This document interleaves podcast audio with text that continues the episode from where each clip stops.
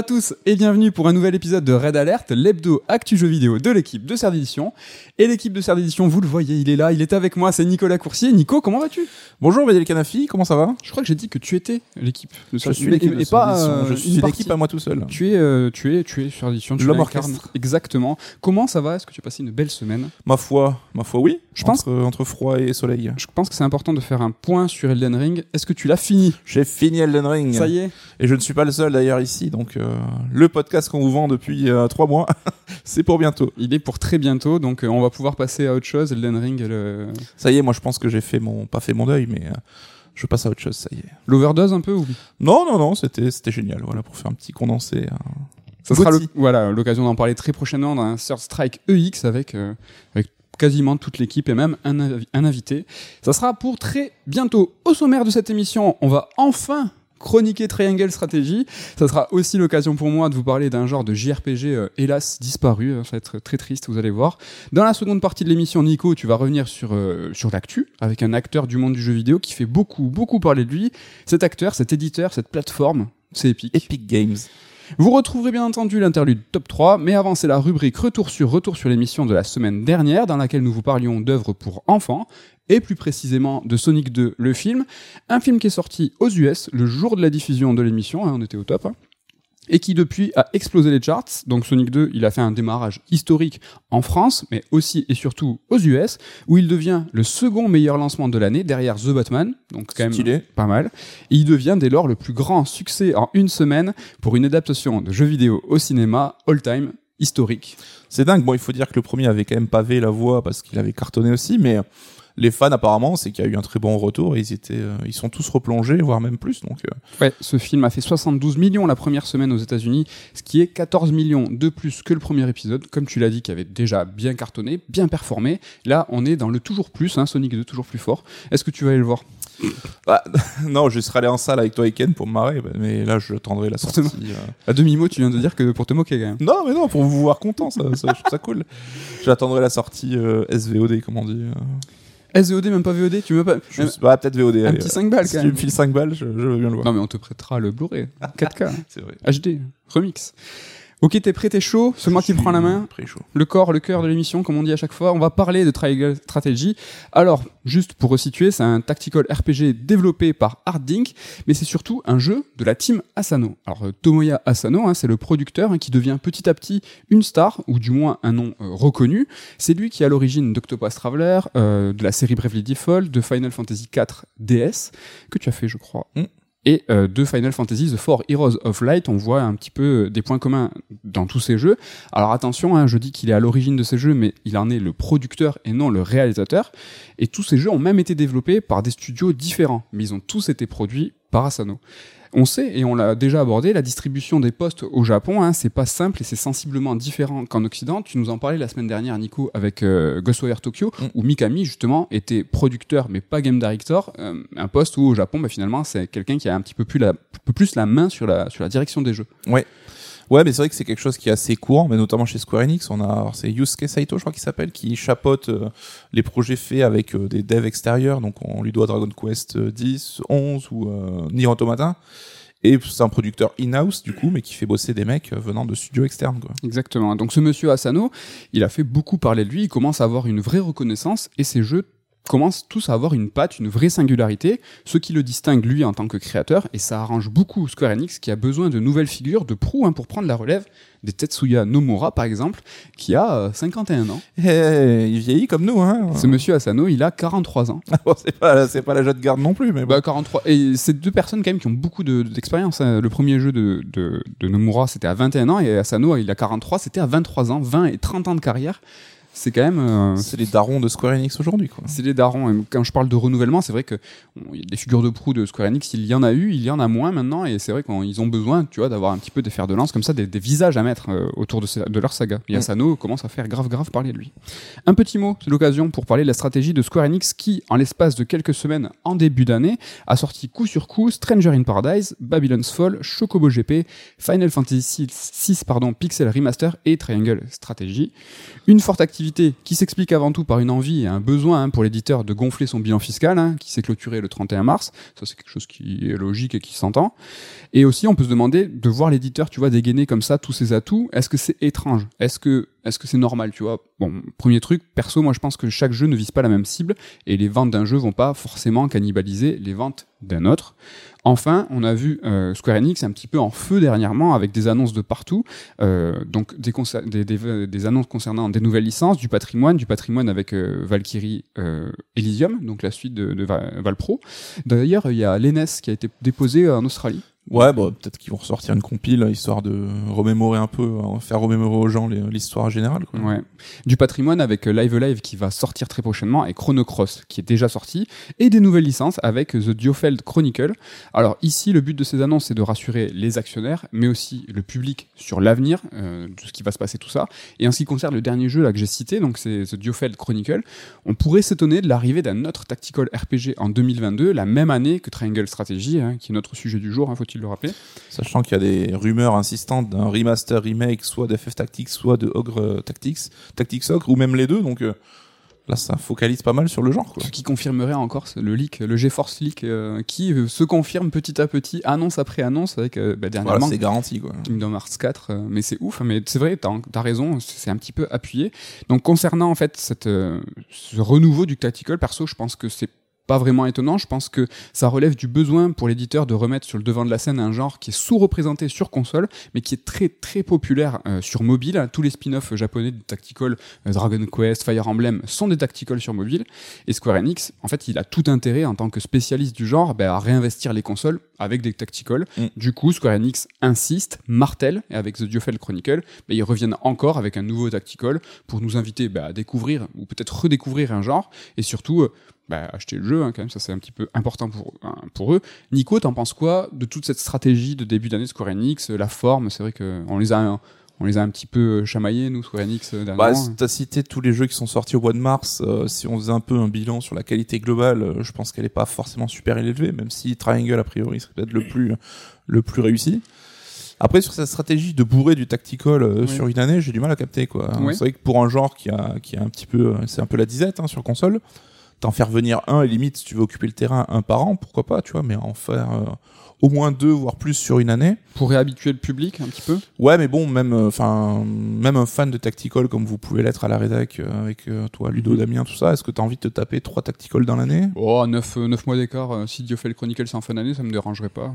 Ça me dérangerait pas. Je trouve ça je trouve ça logique tu vois il faut marteler puis peut-être que tout le enfin le public va pas acheter les deux et s'ils arrivent à capitaliser sur peut-être la moitié du public potentiel sur un titre et l'autre moitié sur l'autre titre mm. je sais pas. Bon voilà pour la parenthèse économie attaquons sur le jeu parlons de Triangle Strategy alors j'ai pris mon temps hein, pour cette chronique. À la base, je pensais pas le terminer euh, car il y a quelque chose qui m'a vraiment dérangé. Mais bon, j'ai poussé et je l'ai fini hier soir. Donc euh, j'ai terminé. Au cul du camion. Ouais. Pour ceux qui l'ont fini, moi je suis un adepte de Roland, Rolando. Donc euh, voilà, moi c'est ma lignée. Et donc, et comme pour Disco Elysium, le souci, moi, qui me chagrine avec Triangle Strategy, bah, il se trouve au niveau de la narration et plus précisément au niveau du texte. Donc avant tout, je vous conseille d'écouter ou réécouter le Red Alert 24 dans lequel Nico et moi, on revient sur Disco Elysium. Et c'était à cette émission, en fait, où j'ai parlé un peu plus globalement du texte dans le jeu vidéo. L'idée aujourd'hui, c'est pas de se répéter, donc on va essayer de d'explorer le sujet un petit peu différemment. Alors très rapidement, pour ceux qui voient pas de quel jeu il s'agit, Triangle Strategy, c'est un tactical RPG pur jus en HD 2D, la nouvelle techno euh, rétro-contemporaine de Square Enix. Perso, je trouve ça sublime. Ça plaît pas à tout le monde. Nico, toi, t'en penses quoi euh, techniquement? Je sais qu'on a fait un top 3 sur ce HD 2D. Ouais, ouais, mais j'aime bien et je trouve que la technique est peaufinée avec le temps. Je trouve Triangle Strategy est de loin le plus beau jeu utilisant euh, la le, le, mm-hmm. le procédé et ça lui donne un cachet, je trouve, euh, incroyable, quoi, avec ce petit feeling euh, pixel de l'époque. Tu vois, c'est vrai qu'on a tendance à vouloir euh, revoir un peu les gens pixels, tu vois, genre un remaster d'FF Tactics dans son jeu de l'époque, mais finalement, est-ce que une, le passer en HD 2D serait pas un meilleur compromis, quoi? Peut-être. Moi, je trouve ça sublime. Toi aussi, tu es convaincu bah, Dites-nous. Pour simplifier les choses, on peut dire que ce Triangle Strategy, c'est un héritier direct de Final Fantasy Tactics, avec une histoire longue, dense, sérieuse, autour d'enjeux politiques. D'ailleurs, hein, on se moque, je trouve, un petit peu de, de ce titre ultra basique, Triangle Strategy. Genre, ils ont gardé le nom de code du jeu qui s'appelait, bah, pour rappel, Project Triangle Strategy, Project Triangle même. Mais je pense en fait que c'est volontaire. Alors, je sais pas si c'est un hommage direct à Final Fantasy Tactics, parce que quand on y pense, FF Tactics, c'est un Final Fantasy Tactics. C'est vrai. Et Triangle Strategy, c'est la même chose. En fait, c'est un nom qui porte son concept. Et je trouve que c'est pas, c'est vraiment pas déconnant en tout cas. Ça manque un peu de, de lyrisme quand même. De... Oui, mais c'est vrai, tu vois, FF Tactics, il est légendaire aujourd'hui. Est-ce que c'est pas le nom le plus bête C'est vrai, ça fait un peu nom de code, effectivement. Bon, pour ce qui est du déroulement du jeu, comme souvent dans les tacticals, hein, on alterne entre phase de dialogue et phase de stratégie. Concernant les combats, ben en fait, euh, ben, ils sont géniaux. Ils réservent tous un petit twist. En fait, il faut pas simplement euh, tuer tous les adversaires sur la carte. Il y a toujours une originalité dans la situation qui nous est présentée. Euh, la partie combat tactique. Ben, elle est top. Même si la complexité, tu vois, la profondeur de gameplay, elle est pas ouf, c'est basique, mais c'est génial. Franchement, ça, Est-ce que c'est pas accessible en fait c'est très accessible. hein Il y a pas vraiment. T'as pas à fouiller dans les Mm. menus. T'as pas beaucoup de trucs. T'as tes classes de personnages, tes niveaux d'armes. Tu vas pas. En fait, c'est pas un jeu Excel. Tu vas pas diguer dans les menus. Comment ça pour pour tout bidouiller. Toi, je pense Moi, que ça va c'est un plaire. argument positif pour moi, oui, clairement. Euh, L'histoire, bah, elle, est- elle est passionnante. Les personnages, ils sont charismatiques. Les designs sont très sympas. Les enjeux sont clairs malgré, tu vois, la complexité politique de l'intrigue.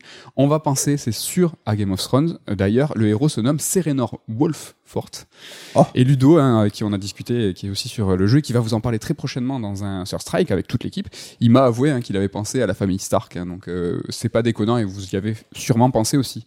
Un mot sur la bande son d'Akira Senju, c'est excellent. Il y a vraiment des thèmes puissants, épiques, ça colle parfait- parfaitement au tactical en fait, tout simplement. Et ce Akira Senju, hein, je sais pas si ça te parle, c'est un nom qui est pas très connu. Il a bossé sur Tales of, mais en fait, il a surtout bossé sur des animés, FMA, Gundam par exemple.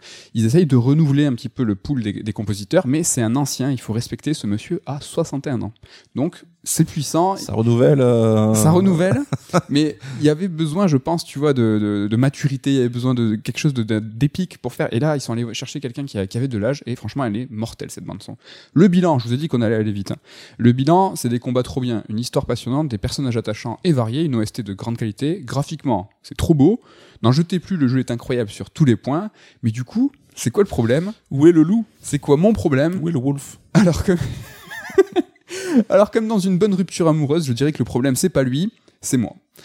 Alors, mon souci, il est très ciblé, hein, il se niche dans sa narration. En fait, dans Triangle Strategy, entre deux séquences de combat, bah, il faudra se taper plus d'une heure de dialogue, et franchement, je, je minore pas du tout le truc. Certes, le jeu est joli et les personnages sont mignons, mais la mise en scène, reste très sommaire. Donc, 1h30 de petits bonhommes qui discutent, franchement, c'est long. Mais c'est pas le plus dérangeant. hein. Ce qui m'embête vraiment, c'est que le jeu il use majoritairement du texte pour délivrer son histoire. Et ça, ça m'ennuie hein, quand on n'est pas dans un livre, mais dans un jeu. Lire ne me dérange pas. hein. Pour rappel, nous sommes des éditeurs. Ce qui me dérange, c'est que l'outil narratif utilisé, bah, majo- majoritairement, c'est l'outil de la, de la littérature et pas celui du jeu vidéo. Raconter une histoire uniquement avec des mots, c'est du langage littéraire. Raconter avec du gameplay, c'est du langage vidéoludique. Mais bon, je suis pas un ayatollah, je conçois qu'on puisse utiliser des phrases dans une narration de jeu vidéo. Le souci, c'est quand c'est majoritairement du texte. Majoritairement, je galère à le dire. Et dans Triangle Strategy, bah, c'est d'autant plus rageant, vraiment, parce qu'il y a de très très très bonnes idées de narration 100% jeu vidéo. Et je vais vous en parler. La première idée, elle a donné son nom au jeu, en fait, c'est ce triangle, ce triangle de choix, euh, en fait, qui va te suivre tout au long de l'aventure et qui fait plus ou moins 35 heures, comme ça je le place. Donc tu as liberté, pragmatisme et moralité, et toutes tes actions, tous tes dires, en fait, ils seront souvent à mettre en balance entre ces trois notions. Et tu vois, faire un choix, bah, c'est de l'interactivité. Donc ok, c'est du jeu vidéo. Mais en fait, Triangle Strategy, il va aller bien plus loin et il va mettre en scène ce choix de très belle manière et surtout, il va y injecter du gameplay. En fait, à des moments clés du jeu, le héros, il- en fait, il va réunir ses compagnons, sept d'entre eux, afin de leur exposer une situation un petit peu épineuse. Et en fait, il va leur demander de voter. Il va leur demander un choix binaire, bien qu'à parfois c'est trois choix. Il va demander oui ou non, on va là, ou on va, on va ici, ou on va là. C'est de circonstances. Exactement. Et là, on se dit, ok, on incarne le héros et on, on choisit pas. C'est chelou quand même. Sauf que le jeu, il est trop malin parce qu'en fait, il va nous permettre de discuter avec chaque membre de l'équipe pour jauger son avis et peut-être le convaincre de faire ce qu'on veut nous. Alors déjà, c'est super intelligent, c'est ludique, ça twiste complètement ce qu'on peut attendre d'une séquence de tribunal statique où on serait dans une position attentiste. Là, c'est pas du tout le cas, c'est l'inverse. Et en fait, on doit, on doit faire des choix, mais c'est nous qui, en fait, on doit pas faire des choix nous, mais c'est nous qui avons les cartes pour que les Mhm. gens, en fait, suivent nos désirs à nous. En fait, c'est une, une simulation un peu euh, euh, de fourberie, tu vois. c'est pour ça, tu vois. Mais après, bon, j'imagine qu'au bout d'un seul run, t'as pas encore pu poncer le système, mais est-ce que c'est artificiel ou est-ce que t'as vraiment un impact? Est-ce que c'est vraiment, tu peux peser sur le- quelque chose ou c'est juste une illusion qu'on te donne et que t'arrives à convaincre les gens d'un claquement de doigts? C'est hyper profond dans le sens où il y a un impact vraiment très fort, c'est-à-dire que tu peux pas avoir tous les personnages secondaires, il y a des batailles que tu ne verras pas, et euh, il y a vraiment trois directions au scénario qui sont données, avec des ennemis, euh, des boss finaux à la fin qui sont complètement différents, la direction du scénario est complètement différente, il y a trois fins avec le, fameux trois triangles avec trois directions différentes, et tu as une quatrième fin qui est la fin parfaite où il va falloir, euh, avec une solution cette fois, faire exactement les bons choix. Tu as des vrais impacts hein, voilà, sur les personnages, sur l'histoire, c'est pas du tout artificiel, c'est vraiment très très très bien écrit. Et donc, du coup, euh, c'est un jeu de, de, bataille stratégique, mais c'est aussi un jeu de bataille, tu vois, où il faut être stratège hors du champ de bataille. La manipulation, l'éloquence, tu vois, c'est des qualités qu'il va falloir posséder, et pour que l'histoire, il prenne le désir, enfin, la direction que tu désires toi. Et enfin, euh, pour convaincre chaque membre de l'équipe, le jeu il va nous proposer bah, des choix de dialogue. Alors, évidemment, hein, pour faire changer d'avis quelqu'un, il faudra choisir bah, la bonne réponse au bon moment.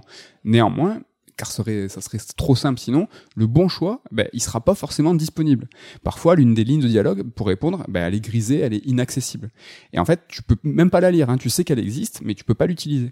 Et en fait, pour débloquer ces, ces options de dialogue, ben, il aura fallu précédemment fouiller des lieux, visiter des maisons, aller à la rencontre de personnages qui vont nous révéler des informations qui nous serviront dans un second temps, hein, dans ces séquences-là, à justement convaincre la bonne personne au bon moment pour que du coup tu puisses, tu vois, influer sur la décision qui te sied le mieux à toi. Donc tout ce que je viens de décrire, bah, c'est tout simplement génial parce que c'est du gameplay. C'est carrément de la narration par l'interaction. On est dans le langage vidéoludique.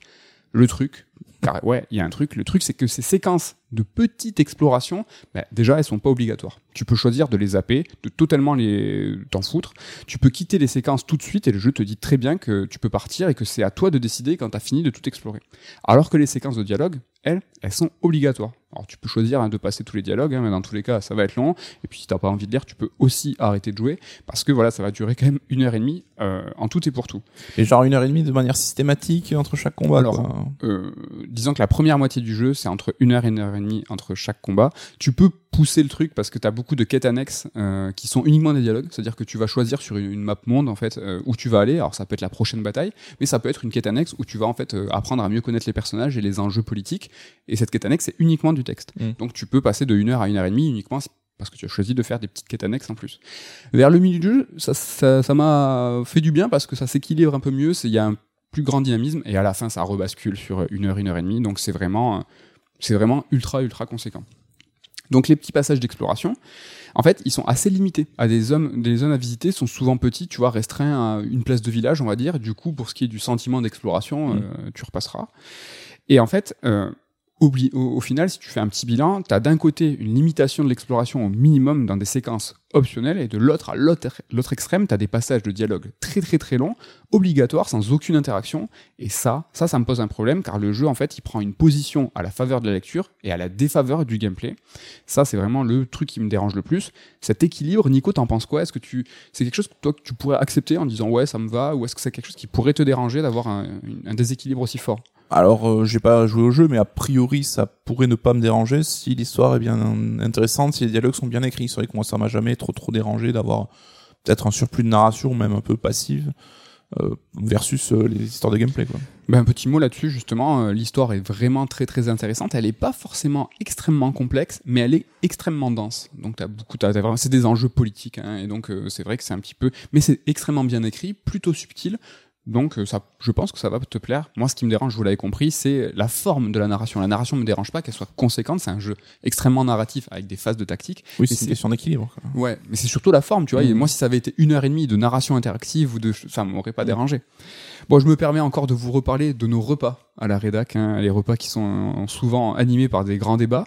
Et au cours de l'un d'eux, Damien a évoqué une citation du réalisateur Guillermo del Toro. Damien, il fait souvent ça, il balance des citations comme ça de réalisateurs. et donc, il a cette citation elle est tirée d'un thread Twitter. Et donc, du coup, je vais vous la résumer. L'idée du thread, ce sera pas du mot à mot. Pour Del Toro, le cinéma, c'est une symphonie où tous les éléments qui le constituent doivent en fait jouer de concert, en fait tous ensemble et en même temps. Il y a la mise en scène, le montage, la musique, le son, les acteurs, en fait tout possède un sens et tout doit, jouer un rôle, mais tout doit être coordonné, tout doit être en harmonie, bah, comme une symphonie. C'est le, principe de sa citation.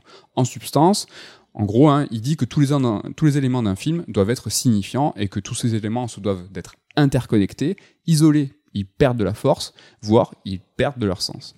Ben pour moi, dans le jeu vidéo, ça devrait être la même chose, mais hélas, c'est très très rarement le cas. La complexité vient du fait qu'un élément, et pas des moindres, hein, s'ajoute à l'équation, c'est le gameplay. Déjà que le cinéma, tu vois, galère à conjuguer avec des éléments assez nombreux, le jeu vidéo en ajoute un nouveau, qui est en plus un élément qui dépend d'un tiers, et ce tiers, c'est le joueur. Du coup, le jeu vidéo n'est pas, n'est plus une œuvre figée, terminée, comme, comme peut l'être un film au cinéma. Il y a la longueur du jeu aussi, qui peut poser problème. Déjà, c'est chaud de faire un film de deux heures. Alors imaginez un, un jeu de 20 ou 30 heures avec en plus un comportement d'un joueur qu'on ne maîtrise pas. On se retrouve souvent, hein, le plus souvent, avec des jeux aux phases cloisonnées afin de contrôler le joueur et la narration. Vous avez capté où je veux aller avec Triangle, là, stratégie. Donc on enchaîne le plus souvent des séquences de jeu, puis de narration, avec des distinctions qui sont bien franches. Alors il est fréquent, du coup, euh, dans ces titres-là, bah, d'oublier les spécificités du jeu vidéo pour raconter une histoire, et donc on se retrouve comme dans Triangle avec des grandes séquences bien distinctes.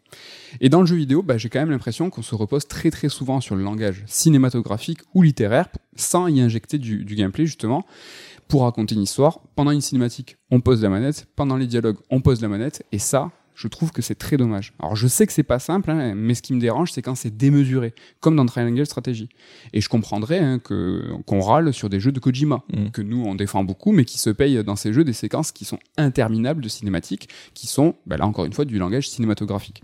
Voilà pour un peu illustrer ce- ce- cette dichotomie, en fait, cette- ce déséquilibre. Nico, toi t'en penses quoi justement de cette narration non interactive, non vidéoludique, qui est trop cinématographique ou peut-être trop littéraire?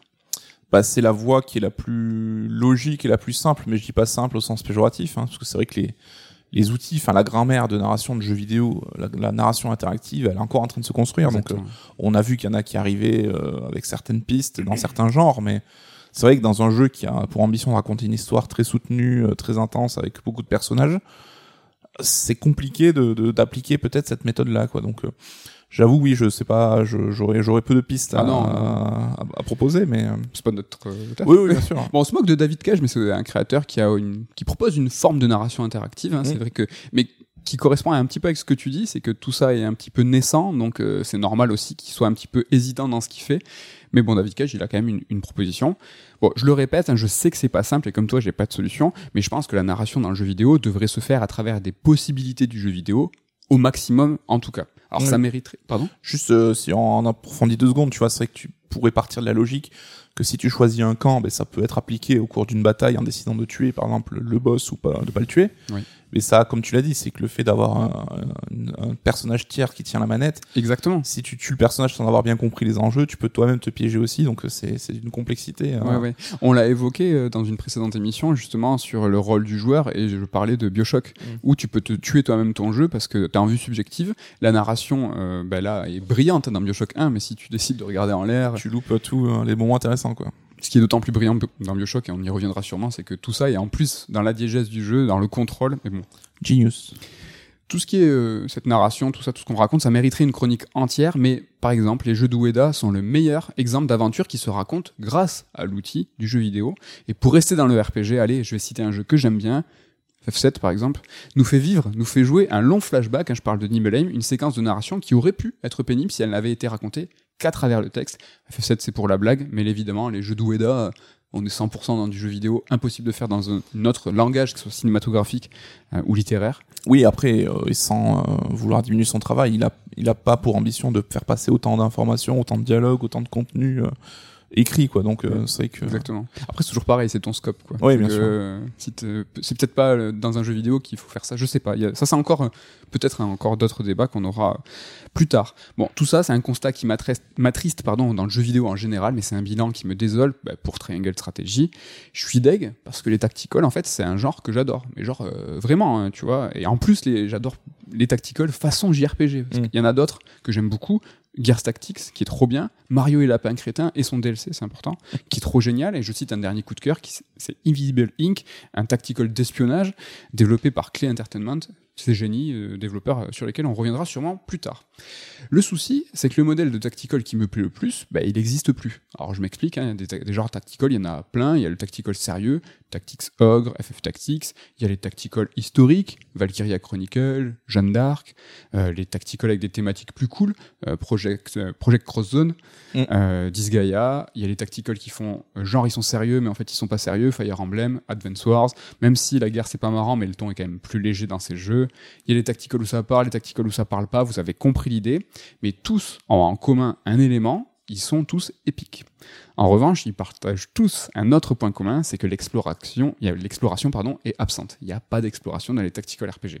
Alors en fait, hein, c'est dans les codes du, ta- du tactical de pas proposer d'exploration. J'entends de l'exploration euh, comme on peut avoir dans les autres JRPG. Mm. Et on pourrait se demander pourquoi il n'y a pas d'explo- d'exploration dans les tactical. Est-ce que c'est parce que le destin individuel de chaque héros est moins pris en compte dans un tactical que dans un JRPG classique? Est-ce que les héros sont-ils moins identifiés? Franchement, pas trop quoi. Dans un JRPG classique, tu gères aussi un groupe il y a des héros très forts dans les tacticals. Donc c'est pas la bonne piste. Est-ce que c'est parce qu'il y a moins d'incarnation Est-ce qu'un seul, euh, il n'y a pas qu'un seul grand héros dans un tactical? Est-ce qu'il manque d'identification? Non plus, ça marche pas. Est-ce que c'est parce qu'on contrôle des troupes armées et non des groupes d'aventuriers? Pas mal. Je pense que c'est plus par là qu'il faut se diriger. Merci. Parce que les conséquences, tu vois, d'une bataille dans un tactical a des conséquences plus globales, géopolitiques, alors que les, dans un JRPG plus classique, le, le- c'est le destin des héros, c'est plus individuel. Ou tout simplement, la bonne, la, la bonne solution, celle que je te propose en tout cas, c'est je pense que dans ces jeux, ils proposent pas de séquences d'exploration pour mettre l'emphase bah, sur les batailles, tout bêtement. Les tactical RPG sont des jeux tactiques plus que des JRPG. Est-ce que tu vois la nuance? Très- Ouais, ouais, ouais, carrément. ce que je veux dire, c'est que euh, un JRPG se définit en grande partie par son système de combat. On parle d'action RPG, on parle de tactical RPG, on parle de RPG au tour par tour. On va toujours préciser le sous-genre du RPG par son système de combat, ce qui va donner parfois des catégorisations un peu à l'emporte-pièce, genre Yakuza 7, c'est un JRPG parce qu'il possède un système de combat au tour par tour. Bah, pas vraiment, hein, c'est pas plus un JRPG que les précédents épisodes. Persona 5 Striker, euh, est-ce que c'est un Musso parce qu'il possède un système de combat de masse? Bah pas vraiment, c'est un JRPG, euh, c'est la suite de Persona 5. Bah, tout ce que je veux dire, c'est que ce système, le combat, c'est fondamental dans un, dans un JRPG. On a même eu euh, des projets où la classification des RPG, ben, on en est venu à la conclusion que ben, c'est peut-être pas le système de combat qu'il faudrait le, le distinguer. Mm. Je sais pas si tu- on n'en parle pas plus, on sait pas, parce qu'un jour ça arrivera. Donc c'est le système de combat qui va définir beaucoup de choses dans un JRPG et encore plus dans un tactical. Et je trouve que c'est dommage, parce que fut un temps, il existait un JRPG tactique avec de l'exploration épique et qui, se, qui, qui ne déroulait pas sa narration uniquement avec du texte. Et quelle est cette perle Ce cette série, c'est Shining Force, monsieur. Voilà, euh, je sais, gars, tiens. Ouais, sauf que Shining Force, ça n'existe plus. En France, on n'a même pas eu droit au scénario 2 et 3 de Shining Force 3. Et pour rappel, c'était un épisode qui était sorti en trois versions, racontant la même histoire, mais sous deux points de vue, avec à la fin la réunion des deux dans un dernier jeu. C'était vraiment quelque chose qui était très important. Et donc le fondateur de Camelot, euh, créateur des Shining Force, il était aussi scénariste, il était très impliqué. Et ce qu'il voulait faire dans Shining Force 3, c'est vraiment proposer, un peu comme Clint Eastwood avec euh, Iwo Jima et euh, les frères de... Comment Mémoire de nos pères. mémoire de nos pères. Un point de vue, c'est la guerre. L'autre point de vue, finalement, c'est pas si simple. Et là, il avait proposé un troisième jeu où il y avait la réunion des trois, la réunion des deux, et euh, Sacrément ambitieux, quand même. hein. c'était sacrément ambitieux. Ça n'a pas traversé les frontières. Et c'est allé même plus loin. Je sais pas si t'es au courant, mais il y avait Shining Force 3 Premium Disc. Et en fait, c'était un, un disque qui était offert par le studio à ceux qui ont commandé les trois jeux. En fait, il fallait que tu envoies les preuves Mhm. d'achat. Et le studio t'a envoyé ce disque. et Il y avait des combats en 3D en plus, des vidéos, et il y avait un journal de bord secret qui racontait la relation très dure qu'il y avait avec Sega, les difficultés qu'ils ont eues, et euh, ils se sont séparés à la suite de ça. Donc euh, c'était vraiment un truc euh, Ah, rigolo. hyper stylé. Et donc dans Shining Force, il y avait de l'exploration, l'exploration euh, classique comme un JRPG. Tu pouvais visiter des villages, discuter avec des gens, utiliser des objets, faire des quêtes annexes, trouver des persos en plus. C'était une vraie dinguerie. Et si tu regardes même les spin-offs de Shining Force, ils cherchaient toujours l'aventure. Je vous parlais la semaine dernière de The Holy Ark. Mm. Euh, et en fait, c'était une version aventure de, jeux comme Etrian Odyssey, une série de JRPG, mais avant tout des dungeon crawlers.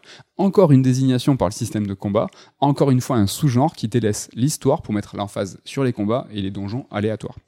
Et en fait, du coup, Shining Force, en deux mots, c'est Camelot hein, qui, a, développé cette, cette série, un studio qui s'appelait Sonic Software Planning avant, et en fait qui a créé la série Shining Force. Ils ont fait tous les épisodes entre 91 et 98. Ils ont réalisé quand même 12 jeux en 8 ans. Ce qui est pas, mal. Donc Shining Soul, hein, c'est pas eux, hein, Grasshopper a participé à Shining Soul d'ailleurs. Et en fait, c'était un studio interne à Sega. Jusqu'à Shining Force 3, ils sont devenus indépendants. Ils ont changé de nom. Ils se sont appelés Camelot à partir de là. Ils ont un peu bossé pour Sony, pour Everybody's Golf, vite fait. Et aujourd'hui, Camelot, ils bossent surtout avec Nintendo. Ils ont fait les Golden Sun. Et depuis 10 ans, ils font les versions sport de Mario, Mario Tennis, Mario Golf. Donc il n'y a aucune chance, aucune, de revoir un Shining Force développé par Camelot, car l'IP, enfin la propriété intellectuelle et la possession de Sega, surtout en sachant que ça s'est très très très mal fini à la fin avec Shining Force 3. Donc c'est mort, euh, le deuil, il faut faire son deuil, c'est foutu. Je sais pas, après Sega, ils ont l'habitude de sous-traiter leur licence maintenant à droite à gauche, euh, on sait jamais. Il y a eu un espoir. Il y a eu un esport qui se nommait Shining Force Heroes of Light and Darkness, un jeu mobile développé par Vespa, un studio su- sud-coréen. Mais c'est fini, c'est fini, remballer euh, les espoirs, ça a été annulé. En fait, le développement, il a pris trop de temps à cause de négociations avec Sega et Hive. Hive, hein, c'est juste une société intermédiaire qui négocie les droits. Ça a pris trop de temps. Ça sent la grosse embrouille cette histoire. Le contrat hein. est devenu caduque. Sega, c'est des gens avec qui c'est compliqué de négocier. Euh, tu signes des contrats, eux, ils tempo- ils ils temporisent, à dessein ou pas, sur des détails. Et ton contrat, à- ton jeu coûte trop cher, ton contrat devient caduque. Ils te disent, ben, si tu veux finir ton, ton jeu là, il faut re-signer un contrat. Mm. Et donc tu repasses à la, quête pour, que- à la caisse pour quelque chose que tu as déjà payé. Mais c'est ouais, c'est une histoire un peu bizarre et l'annulation en plus elle est toute récente, hein, ça date il y a quelques jours. on donc, est euh, red alert, on est ou pas dans l'actu là Je sais pas. Non, c'est les boules. Donc voilà, c'était sûrement un free-to-play, mais le design était vraiment sympa. Il, il reprenait aussi les mises en scène rapprochées. J'ai pas revenu sur ça, mais Shining Force c'était un tactical où quand tu, en- tu demandais à ton héros de taper, il y avait une ch- une- un changement de la séquence qui était vu, euh, tu vois, un petit peu de dessus. Ben là, quand ça attaquait, hop, t'avais une mise en scène où tu voyais le héros Mhm. en gros qui tapait avec les pouvoirs et tout. Et ça, c'est quand même pas très fréquent dans les tacticals. T'as souvent une- un point de vue euh, extérieur où t'as tes petits personnages qui font des pouvoirs, mais c'est un petit peu euh, éloigné. Comme dans Disgaea par exemple ou Triangle Strategy. Du coup, je suis un orphelin des Shining Force. Une série qui regroupait tout ce que j'appréciais dans les, dans les mais c'est une série qui n'existe plus. Et c'est d'autant plus triste en fait qu'il n'y a aucune série qui a pris la relève. C'est donc plus que les Shining Force qui ont disparu, c'est le tactical, ce tactical très précisément. Donc il existe des propositions un peu hybrides, style euh, bah, Mute Lagoon, mais bon, euh, c'était ça jamais arrivé en France, ou Ark the Lad. J'avais bien aimé l'épisode PS1 qui se rapproche un peu de Shining Force, mais j'ai pas fait les suites. Donc du coup, euh, voilà, euh, j'ai pas fait tous les jeux. Donc si vous connaissez des tacticals avec de l'explo- des explorations, dites-moi parce que je suis euh, dans la plus grande des détresses. non, ça, Mais, fait, ça euh, fait mal. Comme tu le dis, je pense c'est un problème de scope ou les tacticals, bah, tu te retrouves avec l'accent mis sur les combats. Enfin, toi, en gros, ce que t'aimerais, c'est un JRPG classique avec des combats tactiques au lieu d'avoir des combats euh, tour par tour euh, habituels, quoi. Ouais, exactement. Mais avec Mm. vraiment, tu vois, des séquences, bah, comme Shining Force le faisait, où tu pouvais même utiliser des objets, des objets aller dans Ouais. les villages, dénicher des trucs. Mais dans Triangle Strategy, j'imagine qu'il y a des combats qui durent euh, trois quarts d'heure, une heure, comme dans Tactique, et Oui. c'est là où euh, ça marcherait moins, je pense, le, le côté. euh, Shining Force, ils étaient, quoi. ils étaient conséquents, les combats. Un, Ah peu, oui un petit peu moins. Bah, c'était quand même, t'avais des grandes batailles. Alors, c'était peut-être pas une heure, une heure et demie, mais euh, c'était aussi équilibré. De toute façon, on cherche pas, Shining Force, c'est parfait. C'est juste que ça n'existe plus, et c'est là où est toute ma détresse. J'espère que tu nous donneras un mot, peut-être dans un retour sûr, parce que Triangle Strategy, je crois que c'est un jeu qui te branche. Ouais, carrément, je pense que je le ferai euh, cet été, ça sera mon jeu de l'été, je ne sais pas. En tout cas, on vous en reparlera très prochainement, peut-être par la voix de Nico, mais aussi par la voix de Ludo, euh, qui va participer, qui est là en ce moment avec nous dans les bureaux, et on va faire un, un Sur Strike avec toute la team, là très prochainement, euh, dans, les, dans les jours et semaines qui, qui arrivent. Damien va s'y mettre aussi, peut-être qu'il vous en parlera. Donc voilà, Triangle Strategy, je vous en parle enfin, mais on vous entendrez sûrement parler à d'autres occasions. Il est l'heure de faire une pause tranquillement avec l'interlude top 3. Un top 3, euh, alors classique, mais qui fait plaisir, un top 3 de cœur. On va vous parler du top 3 des magazines de jeux vidéo. Euh, on vous dira pourquoi, euh, je pense, euh, quand on arrivera au top 1, du pourquoi de ce top-là. Mm. Vas-y, balance-moi ton bah, top 3 des magazines de jeux vidéo. En tant que nostalgique que nous sommes et alimenté là-dessus, bah, je commence par un magazine qui, pour le coup, n'est pas si vieux que ça. C'est JV Le Mag, donc euh, les, les potes de JV Le Mag bah, qui ont su euh, reprendre le flambeau et aujourd'hui ils sont pas nombreux à porter cet héritage de la presse jeux vidéo papier et euh, bah, qui ont su s'en tirer plutôt bien. Ils en sont presque au numéro 100 maintenant, avec à chaque fois bah, des dossiers de fond qui essaient de se détacher un petit peu de l'actu. Ils ont bah, suivi un peu la mue qu'on attendait de la presse jeux vidéo depuis un bail, et donc euh, voilà, donc euh, ça fait quand même partie, bah, je pense, des lectures qui sont à recommander en ce moment. Quoi. Ouais, force à eux. Moi, je lis vite fait Canard PC justement pour le versant indé parce que il, il- il C'est un petit chios. Je suis un petit chios, donc ils tiennent, à- ils tiennent bien à jour. Mais bon, on va dire qu'il y a Jeux Vidéo Magazine qui tient parce que bah, il y, a, il y a le nom, il y a l'antériorité. euh, je, côté plus ouvert grand public. plus gros, ils déméritent pas, mais ils sont là sur le sur le temps. Mais sinon, voilà, c'est un petit peu un petit peu difficile pour eux, donc euh, force à eux, c'est pas pas simple. Mon top 3, moi, c'est console max, mon gars. Alors, franchement, euh, c'était pas le meilleur des mags. Mais euh, voilà, on était ados, on avait chacun un petit peu une obédience différente, donc on, on allait, euh, nous, à, à vélo, à Intermarché, dans le rayon presse, on se retrouvait tous les... Alors pourquoi on se retrouvait tous les matins jusqu'à ce que ça sorte? On Parce se- qu'on était, on avait envie d'acheter le magazine et quand il était pas, on était deg. et je sais que Console Max, moi je suis tombé sur ce mag-là avec le numéro 18 euh, sur la coupe Final Fantasy 9. Et franchement, c'était euh, a posteriori, enfin, c'était pas ouf. C'est pas le mag le plus connu, hein, je pense, mais c'était un ancien console plus en fait qui avait monté son propre mag. Et si je dis pas de bêtises, c'était un peu l'arrivée en France de ce que deviendra Yellow Media en fait.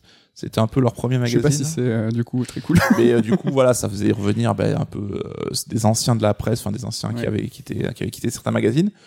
Mais c'est cool, qu'ils avaient une, une- leur particularité. Je C'était une notation un peu plus euh, dure que les autres. hein. Ah, c'était un petit peu léger. genre quand t'as 90%, t'étais une tuerie Ah hein, ouais. intersidérale. Quoi. Genre il y en a eu un ou deux, pas plus. hein. Exactement, exactement. Et pour la- l'anecdote, il y a eu que 51 numéros, là où on voit JV qui approche les 100, euh, d'autres euh, qu'on va sûrement en parler plus tard, mais tu vois, des magazines pseudo-cultes. Ouais, ça fait relativiser en fait. Quoi. Ouais, c'était 99-2004, console max. Allez, ton top 2. Alors tu parlais d'obédience, ben, moi j'étais acquis à, la, Ah oui. cause de console plus, hein, donc j'achetais mon console plus religieusement tous les mois.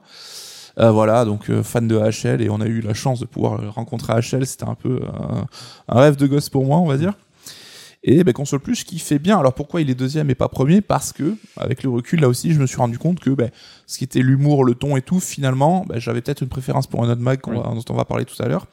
Mais console plus, ça reste quand même culte avec euh, cette rubrique Japon tenue par Kagotani-san qui était super pointu sur le sujet. Ça parlait d'arcade.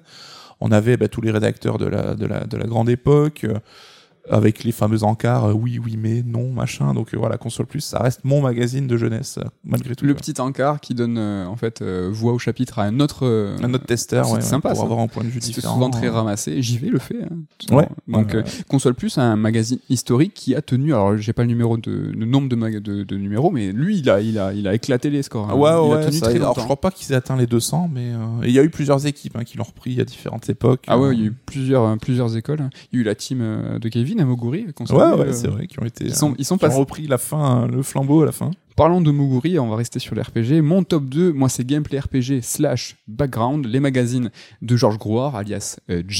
Euh, voilà, c'est une patte, c'est une façon de, voir la presse qui nous a, nous, euh, inspiré. euh, C'est-à-dire que lui, il avait vraiment son délire de faire des dossiers de 10, 20, 30 pages. Et c'est presque notre envie, nous, de faire de l'édition, de dire, bah, c'est quoi plus que 30 pages? C'est bah, c'est 100 pages, c'est 200 pages, bah, c'est un livre. Et en fait, cette envie de J de toujours euh, amalgamer la connaissance, la culture, la mythologie, le- l'histoire, euh, tout ça, et en fait de ne pas se limiter aux jeux vidéo, tests, euh, critiques techniques, c'est Mm. aussi bah, de parler de ça comme une culture, et ça, ça nous a beaucoup plu. Ouais, et puis euh, ils ont beaucoup milité pour le JRPG en fait. Hein. Ah C'est ouais. un genre qui était méconnu en France où il n'y avait pas beaucoup de représentants. Et il y a toute une génération de lecteurs qui sont pris de passion pour ces titres-là. Et ben nous, on en connaît pas mal ici, hein, parce que ceux Ah oui. qui en bossent sont un peu comme ça aussi. Gameplay RPG, euh, premier euh, magazine du monde, du monde, de l'histoire, de l'humanité, sur l'RPG, donc tu Ouais. as dit le- l'emphase sur un genre. En tout cas, on en a souvent parlé, nous, comme l'une des inspirations euh, qui nous a amené Ouais. à monter Console Syndrome à l'époque. Et j'insiste sur Background aussi, un magazine qu'on a beaucoup apprécié, et qui a finalement tenu qu'un an. Février 2006, mars 2007. 11 numéros, ouais. Ouais, alors il y a un 12 nu- il y a un 12e numéro secret. Il y avait un numéro 0 qu'on a eu la chance de lire en PDF sur Ouais. Prince of Persia. C'était une époque où vraiment euh, ouais, nous on était sur les forums, euh, ils balançaient des coups en avance, euh, c'était euh, un- une autre époque mais Le temps jadis. le temps jadis, voilà. Background et gameplay RPG pour le top 2 et c'est le tour de ton top 1 qu'on partage, je crois. Le numéro 1 qu'on partage, et je pense que ça sera le cas de beaucoup, c'est Joypad, effectivement. Le fameux mythique magazine Joypad. Alors, de la belle époque, hein, avec Traz, TSR et tout. Donc, euh, moi, là aussi, ce que je disais, c'est que dans le ton, avec le recul, alors là, c'était un pote à nous hein, qui les achetait tous les Ouais. mois, mais on se faisait tourner évidemment les magazines. Mhm. Mais dans le ton, dans l'humour et tout, c'est vrai que je pense qu'on s'y retrouvait peut-être un peu plus, aussi dans les goûts de- des, des rédacteurs. Ouais. Donc là, ben voilà, l'équipe aussi avec euh, il y avait Greg, euh, Julien Chiez, Julot, tout ça. Et c'est cool parce que c'est des gens qu'on a pu rencontrer après. Ben, on peut faire la, la, la- passerelle hein, si tu veux. Pourquoi on a choisi de faire euh, ce top 3 là? C'est qu'on a une triste nouvelle, c'est que Gameblog n'a pas fermé ses portes, mais euh, l'équipe en fait euh, historique euh, dans ses derniers membres euh, ben, ont quitté Gameblog euh, sans euh, annonce tonitruante ni Ouais. officielle. En fait, la société était placée en liquidation judiciaire, donc c'est comme ça que ça s'est su, mais il y a eu zéro, aucune annonce. Et on s'est dit bon, ben on va attendre de a- voir si le site ferme, ben, on en parlera à cette occasion. Exactement. Et en fait, ce qui s'est passé, c'est que le site n'a pas fermé, c'est qu'il est repris par une autre équipe. Alors j'imagine qu'il est rattaché au groupe qui possédait Gameblog jusqu'à maintenant, et avec peut-être plus des pigistes que des employés, ça on n'en sait rien. Mais c'est vrai que du coup, bah, ceux qui euh, un peu le site, euh, les historiques, hein, sont partis. Et on trouvait dommage que ça se passe presque euh, bah, dans un sorte de silence, tu vois, un peu, parce qu'il n'y a pas eu ce côté. Alors, ça, ça arrive souvent quand un média ferme, on a eu No Life, on a eu IG Mag ou quoi, bah, ça crée une vague de sympathie et, Bah oui. et tout le monde va partager un petit peu ses souvenirs et, euh, et rappeler pourquoi ce, ce, ce, ce, ce média était important. Et Gameblog n'aura même pas droit à ça de manière un peu paradoxale, alors qu'on peut se réjouir que le site ne ferme pas, hein, mais c'est un site qui a, bah, qui a quasiment, je crois, 15 ans maintenant, pas loin. Bah oui, c'est un site euh, qui a, bah, historique aussi, euh, qui était top 3 euh, presse en France web. Et nous, qui a été très important pour nous, on y était nous day one le premier jour à l'ouverture, Oui. on a créé notre compte. C'est un site qu'on a consommé, enfin qu'on a Oui. euh, qu'on a lu énormément avec une équipe qu'on appréciait beaucoup. Enfin, c'était les mecs de Joypad et de gaming qui revenaient. D'où le, le lien avec notre top d'aujourd'hui. On finit sur notre top 1 Joypad. C'est l'équipe fondatrice, euh, les, les piliers de Gameblog.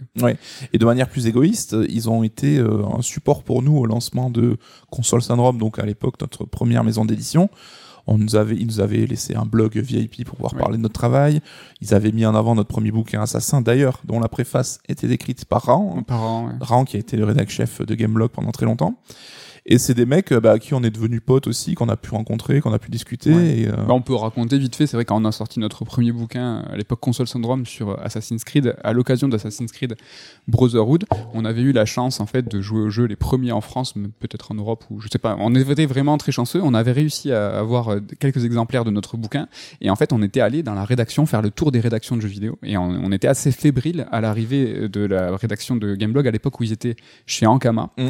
parce qu'on rencontrait alors pas nos idoles, mais on rencontrait des gens qu'on respectait énormément et pour qui on avait, tu vois, une, il y avait une, une- une certaine émotion. Ça peut paraître ridicule hein, quand on écoute ça de l'extérieur et a Bah, posteriori, mais pour nous c'était vraiment comme Ah ouais. euh, ouais, rencontrer euh, bah, des mecs importants pour nous. On a mené pas large. hein. Ouais, ouais, donc il y avait Traz, Julot, Julien, Ran, euh, je crois qu'il y avait Tiger déjà qui était en stage. Euh, Il y avait euh, et donc nous c'était vraiment les fondateurs de Gameblog, les l'équipe euh, de Joypad. Et euh, ouais on était là tout fébrile. Pourquoi je vous raconte l'histoire d'Assassin's Creed? Parce qu'on était tout fiers nous en disant euh, ouais mais nous on a fini Brotherhood, il est il est dans le bouquin et Ran qui était euh, à l'époque avant Julot euh, responsable des, des tests d'Assassin's Creed disait bah je l'ai reçu la, la- la galette de Brotherhood aujourd'hui, j'y ai pas joué, me dites rien et Mm. tout. Et en fait, on a discuté, on s'est lié d'amitié, et tous ces, toutes ces personnes sont aujourd'hui euh, bah, des potes ou des amis. Euh, on a pu croiser Ran à Montréal, on a vu, on a fait un E3 avec eux. Aujourd'hui, euh, on les appelle. Enfin, c'est rigolo, et ça Mm. fait, c'est touchant de savoir que bah, ces mecs-là ont- sont devenus des, des potes, et c'est, on voulait vite fait à notre petite mesure un peu leur rendre hommage et partager ces souvenirs avec vous, quoi. Voilà. Allez, on va presque pleurer. Est-ce Ah que tu peux là. nous remonter le moral là et nous balancer euh, une, une grosse chronique sur, grosse chronique, un bon son bien sale. sur Epic, s'il te plaît. Et euh, une chronique épique, s'il te plaît. Je, que- je, je m'y emploie. je m'y emploie tout de suite parce qu'aujourd'hui, bah, tout le monde connaît Epic Games. Hein, la société américaine est au cœur de l'actu du jeu vidéo depuis quelques années. Mhm. Et là, il n'y a pas une semaine hein, qui passe sans une annonce hein, qui soit liée de près ou de loin à Epic ne soit faite. Et dans des domaines un petit peu variés, on va le voir, euh, parce que récemment, on a eu droit à plusieurs annonces. On a eu l'annonce d'un partenariat avec Lego autour d'un projet de métaverse destiné à un jeune public. Ça, Alors Alors, pas ça, trop ce que ça veut dire. mais- on, on sait, on sait pas ce que ça veut dire. On a failli en faire euh, un retour sur, en- parce qu'on parlait la semaine dernière des œuvres pour le jeune public Mm. et que c'était important, c'était le respect. Et en fait, là, tu vois Epic et Lego qui disent nous on va faire un métavers Pour les jeunes Pour les jeunes. Euh, Alors est-ce qu'il y a du respect? Est-ce qu'il va y avoir du respect? Alors déjà, où il est où le respect? Et surtout, c'est quoi un métavers? J'ai l'impression que peu de gens sont clairs là-dessus, hein, parce que c'est un univers On a tous compris que Roblox ça faisait de l'argent et que Je pense qu'ils l'ont compris et aussi. qu'il y avait besoin en fait juste peut-être de sécuriser, de canaliser tout ça. À voir, à voir, mais c'est vrai que c'est un projet quand même une annonce assez euh, tonitruante, hein, parce que Lego c'est aussi un gros gros acteur. Ah ouais, mais le truc, euh, enfin la fusion euh, de deux géants quoi. Et euh, pour cibler les enfants, il manquerait quoi à McDo quoi, tu vois les- Disney- Lego et Disney McDo. dans le salle. Alors cette semaine aussi, on a eu la mise à disponibilité officielle pour les développeurs de l'Unreal Engine 5 hein, après une quasiment une année, je crois, d'accès anticipé. Et on a aussi eu des annonces comme quoi les futurs jeux Witcher et Tomb Raider tourneraient sur cette Unreal Engine 5. Et là, bim, patatras, juste avant qu'on enregistre, il y a quelques jours, on a eu une annonce, l'annonce d'une levée de fonds réalisée par Epic hein, à hauteur de 2 milliards de dollars, hein, c'est gigantesque. Et tout ça bah, pour poursuivre le développement de la compagnie. Une levée de fonds, hein, c'est pas un crowdfunding, c'est une, une ouverture du capital. Ils sont ils sont pas, ils sont pas nécessiteux, s'il vous, plaît. la Valérie Pécresse en mode un appel, s'il vous plaît. Non, non, c'est qu'ils ont ouvert une partie du capital. Voilà, donc bon. sur ces 2 milliards, il y en a la moitié qui vient de la société Kirkby, donc c'est la maison mère de Lego, je ne sais pas qu'elle Ok. existait, voilà. Kirkby Kirkby, ouais, ouais, c'est un peu dur à prononcer. Et le second milliard, ben, ça vient de Sony. hein, et Sony, c'est son troisième investissement en deux ans chez Epic. Les premiers étaient plus mesurés, hein, c'était 200 millions et 250 millions. Qu'est-ce que c'est ils se sont dit, vas-y Joe, passe la seconde, Ouais. envoie le chéquier. Donc euh, voilà, Sony a investi un milliard dans Epic. Et donc euh, voilà, au-delà au-delà de cette augmentation de capital, hein, aujourd'hui Epic c'est toujours possédé à 40% par Tencent, le chinois Tencent qui est l'éditeur le plus important aujourd'hui du jeu vidéo. Voilà, même si on en parle moins que Activision, Electronic Arts ou quoi, c'est lui aujourd'hui le, le daron du game. Ouais, Un marché différent, le mobile, l'Asie, c'est- ça nous touche un peu moins, c'est vrai. Mais en tout cas, voilà, c'est certain, Epic est devenu un acteur incontournable de l'industrie et il faut qu'on en parle hein, parce que c'est quand même assez important. Il faut qu'on en parle. Alors, petite historique rapide, hein, vous inquiétez pas, ça va durer deux secondes, mais Epic a connu en fait de multiples vies hein, depuis sa fondation qui date de 1991, à l'époque sous le nom de Potomac Computer System. Donc, euh, Potomac, c'est la ville en fait où était basée le. ah, j'ai compris Potomac. moi. Potomac, oui. Ah, c'est- d'accord. Donc en 92, après la sortie du premier jeu d'Epic nommé ZZT, la société prend le nom de Epic Mega Games, un nom qui sent bon les années 90. hein. Ouais. Bah, ils, ont, ils ont aligné les, gros, les mots qui, qui tâchent. Quoi. Mais c'était Epic. exactement le but pour faire croire que c'était une grosse société en fait. Et donc euh, finalement, bah, la société devient Epic Games en 99 au moment de la sortie de Unreal Tournament. Unreal Tournament, c'est un fast FPS multijoueur. C'était un gros succès. On n'en voit plus trop de ce genre, mais euh, je sais pas, t'as joué un peu toi Unreal Tournament? Non, je suis pas une... J'ai eu... T'es un Quakos toi Attends, attends, attends. J'ai eu la Dreamcast avec un clavier souris. Le seul mec tu- en France. Et tu t'es moqué pour jouer à Quake à Unreal et à Soldier of Fortune sur Dreamcast, parce que c'était une console formidable qui faisait tout tourner. Mais euh, oui, mais euh, exactement. C'est. Mais Epic, tu dis 99, c'est tout ça, ça, ça, ça date quoi. C'est qu'on sent en Epic, on a l'impression que c'est là, c'est tout neuf, mais c'est vieux. Et parmi les acteurs clés de l'entreprise, hein, on trouve euh, évidemment le fameux Cliffy B. Alors de son vrai nom, hein, Cliff Blazinski, hein, qui a développé un platformer 2D, alors qui est pas resté dans les mémoires, qui s'appelle Jazz Jack Rabbit en 91. Donc il était là dans les premières années d'Epic, mais qui est surtout connu bah, pour être le géniteur de la saga Gears of War avec Bah son premier opus sorti en 2006. Là aussi, ça ne rajeunit pas. hein, Tellement. Un petit moment. A sorti un bouquin, une bio sûrement parce qu'il est plus du sérail. Euh, J'ai très très envie de le lire. Est-ce que, ça que vous- tu l'éditerais pas, tiens? Je sais pas si. Est-ce que vous C'est pas, une annonce, Non, on se pose vraiment la question. vous liriez un bouquin vous sur Cliffy B Moi, je serais vraiment lecteur après éditeur. On Ça doit être le American Way of Life, quand même, le- la bio, je pense. Je sais pas parce que c'est quand même un personnage avec une vraiment un caractère euh, bien un bien franc trempé. parler. Exactement. En tout cas, en parallèle de son activité de développement, Epic vend aussi la licence de son outil technologique maison, le fameux Unreal Engine. hein. C'est quand même euh, une part importante de la société. Et moi, je me souviens, alors tu me diras si c'est d'accord, mais c'est qu'à partir de l'Unreal Engine 3 qu'on a commencé à voir le moteur vraiment euh, essaimer et envahir plein plein de genres de jeux.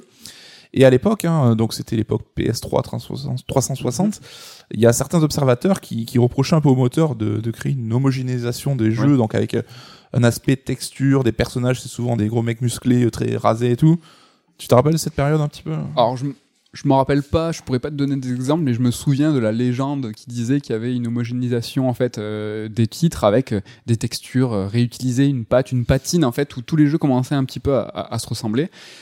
Est-ce que c'est encore le cas aujourd'hui? J'ai moins l'impression. Je suis même pas. choqué de voir euh, des fois. Ah mais ça, c'est- ça tourne sur Unreal, mais ça n'a rien à voir avec les précédents jeux. Après, c'était c'était le début aussi, quoi. C'est vrai que les assets. euh, Je crois que Lost Odyssey était fait sur Unreal Engine 3. J'allais dire, il y a beaucoup de jeux japonais, dont, dont chez Miss Walker en fait, qui ont utilisé l'Unreal. En tout cas, voilà, tout ce qu'on vient de dire, c'est un peu le vieil épique, hein, l'épique à papa, comme on dit, hein, celui que, dont on parlait peut-être un petit peu moins, parce que depuis 2017, bah, Epic, c'est un peu devenu le roi du jeu vidéo avec cette phase 2 hein, qui est coïncidée avec la sortie de Fortnite, Oui. évidemment. Donc Fortnite, hein, qui avait eu un lancement pas très spectaculaire en fait, hein, mais en catastrophe, c'est doté d'un mode Battle Royale hein, pour surfer sur le succès de PUBG qui faisait fureur à côté. Et là, ça a été l'explosion que je vais pas faire l'historique de Fortnite. hein, c'est un succès gigantesque. Alors, Epic avait du succès avant Fortnite. Hein, je suis pas en train de dire que Fortnite a tout changé, mais euh, vu le- les Ouais. montagnes d'argent que ça génère, c'est incontestable que le succès de ce jeu a permis un développement de la société un petit peu tout azimut et une diversification de ses activités qu'elle n'aurait pas connu s'il n'y avait pas eu Fortnite. Ça, je pense, c'est clair. C'est clair, mais c'est vraiment aussi le reflet euh, de la stratégie d'entreprise. Tu l'as dit dès le début, ils ont développé des jeux, ils ont développé des moteurs. hein. Tous les euh, tous les studios développent euh, des moteurs, surtout à l'époque hein, en interne, mais ne les commercialisaient pas forcément. Eux, ils ont tout de suite eu en fait euh, cette fibre, euh, tu vois, commerciale de dire, bah, ce moteur, on va en faire de la thune. Ils iront bien plus loin après en le proposant gratuitement contre un pourcentage, mais tu y reviendras sûrement. Tout à fait. Et là, en fait, euh, Fortnite, c'est un four à pain. C'est-à-dire que Cliffy a participé sur la première, la première mouture du jeu, et puis quelqu'un, alors je ne connais pas l'histoire, a dit, mais franchement, ça, il faut le recycler et en faire quelque chose qui deviendra euh, bah, légendaire. Idée de génie. Donc, tu vois, ils ont vraiment ce, ce- ce- cette fibre entrepreneuriale, tu vois, de dire, euh, on a des acquis, on a du matériel, il va falloir toujours plus le recycler et le vendre, et on, on voit que bah, c'est déjà euh, dès la racine, en fait. qu'ils ont fait. Faire feu de tout bois, peut-être. Faire feu on- de on tout, dirait. peut-être. Euh, en tout cas, ben, euh, parmi cette diversification, on a ben, au premier rang l'Epic Game Store, hein, donc le fameux store de vente de jeux Aussi. en ligne dématérialisé. Donc là, ben, l'idée c'est de venir, venir concurrencer directement l'hégémonie de Steam, hein, donc la plateforme de Valve. Et là, ils ont voulu faire un petit peu bouger les lignes en ce qui concerne la répartition de l'argent sur les ventes. hein. Donc là, l'industrie fonctionnait sur un traditionnel 70-30. Ouais. En gros, un jeu qui est acheté sur Steam, le développeur, l'éditeur récupère 70%, Steam en tant que vendeur récupère 30%. Ben là, Epic arrivait avec un 88-12, donc euh, qui eux-mêmes jugent comme plus euh, fair, enfin plus juste, quoi. Donc là, ça quand même fait pas mal euh, bouger les lignes. hein. Et on a eu ben, cette petite guéguerre entre les deux plateformes avec euh, Epic qui achetait pas mal d'exclus, hein, qui dépensait beaucoup de thunes pour acheter des exclus à sa boutique.